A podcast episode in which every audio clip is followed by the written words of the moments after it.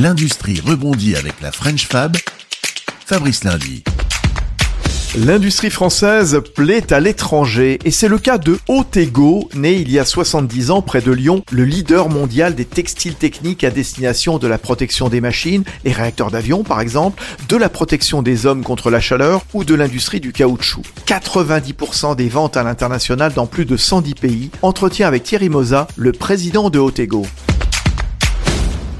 On a pu euh, pénétrer euh, plusieurs zones, qu'elles soient sur la partie américaine ou la partie euh, Asie au sens large, en apportant de vraies solutions à nos clients et clients finaux. Mais tout en ayant une vision globale. Souvent, il y a un mot qui est utilisé qui est la glocalisation, et c'est exactement ça. Il y a une vision globale des choses avec des gammes et pas forcément des produits pour un client, c'est des gammes pour des marchés, et avec une action locale, avec des bureaux qui sont localisés ne rien lâcher, avoir ce côté pugnace quand à un moment quelque chose ne fonctionne pas, apprendre de ses erreurs, c'est aussi très important, mais aussi avec beaucoup d'humilité. L'humilité d'apprendre des autres, d'apprendre de ses clients, d'apprendre des marchés, d'apprendre une autre culture.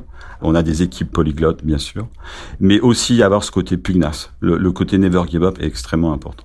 Le conseil, euh, si on peut en donner un, ou en tout cas une marche à suivre, c'est avec une stratégie très claire. Bien connaître l'expertise de ces marchés, être à l'écoute de ceux qui sont locales en tout cas, comprendre la culture, comprendre des fois les contraintes humaines avant de comprendre euh, les contraintes euh, techniques. C'est pour ça qu'on a des équipes euh, partout dans le monde et qui sont nos ambassadeurs et qui sont pas des agents. Ce sont des commerciaux propres qui vivent, qui pensent, qui respirent Otego et qui sont pas multicartes. Ça a été aussi quelques échecs lors des, des premiers essais où on avait mis des agents et ça fonctionnait pas en tout cas sur nos marchés. La photo qu'on a aujourd'hui, c'est des équipes autonomes. Mais avant qu'elles soient autonomes, il y a eu un travail fait en interne avec euh, des responsables internationaux, des responsables marché avant tout, pour comprendre euh, le marché euh, technique. Et puis, on s'est appuyé aussi sur des structures qui existaient sur place et qui étaient des fois portées par l'administration française.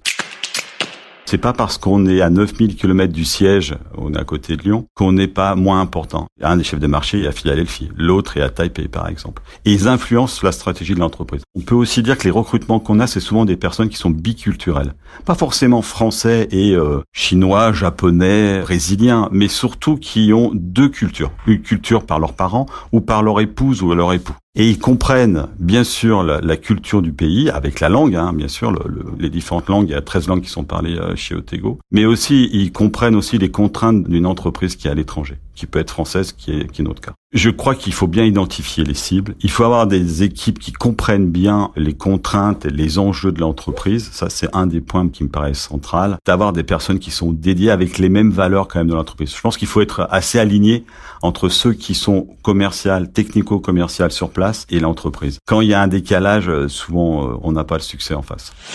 Voilà donc un bon conseil à suivre. Merci Thierry Moza, le président de Otego.